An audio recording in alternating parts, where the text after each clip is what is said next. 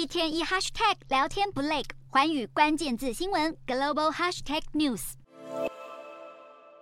全球经济受通膨拖累，现在就连超级富豪也受到影响。最近一份财富报告显示，去年净资产三千万美元以上的超级富豪人数减少了百分之五点四，剩下三十九万五千多人。这是四年多来首次出现富豪人数萎缩，甚至降幅更是二零一五年来最大。而现在，就连美国消费者也不得不降低对精品的需求。LVMH 集团七月公布第二季的财报显示，美国的销售出现下滑，成为精品业警讯。然而，如今情势又更加严峻。旗下拥有卡地亚等品牌的利丰集团董事长鲁伯特六号在股东会上表示，欧洲持续维持的通膨压力正在开始影响在地消费者的需求，甚至不少家庭因为生活支出高涨，生活日益拮据。鲁伯特的一席话，加上汇丰分析师调降对 LVMH 利丰集团以及旗下有 YSL 等品牌的开云集团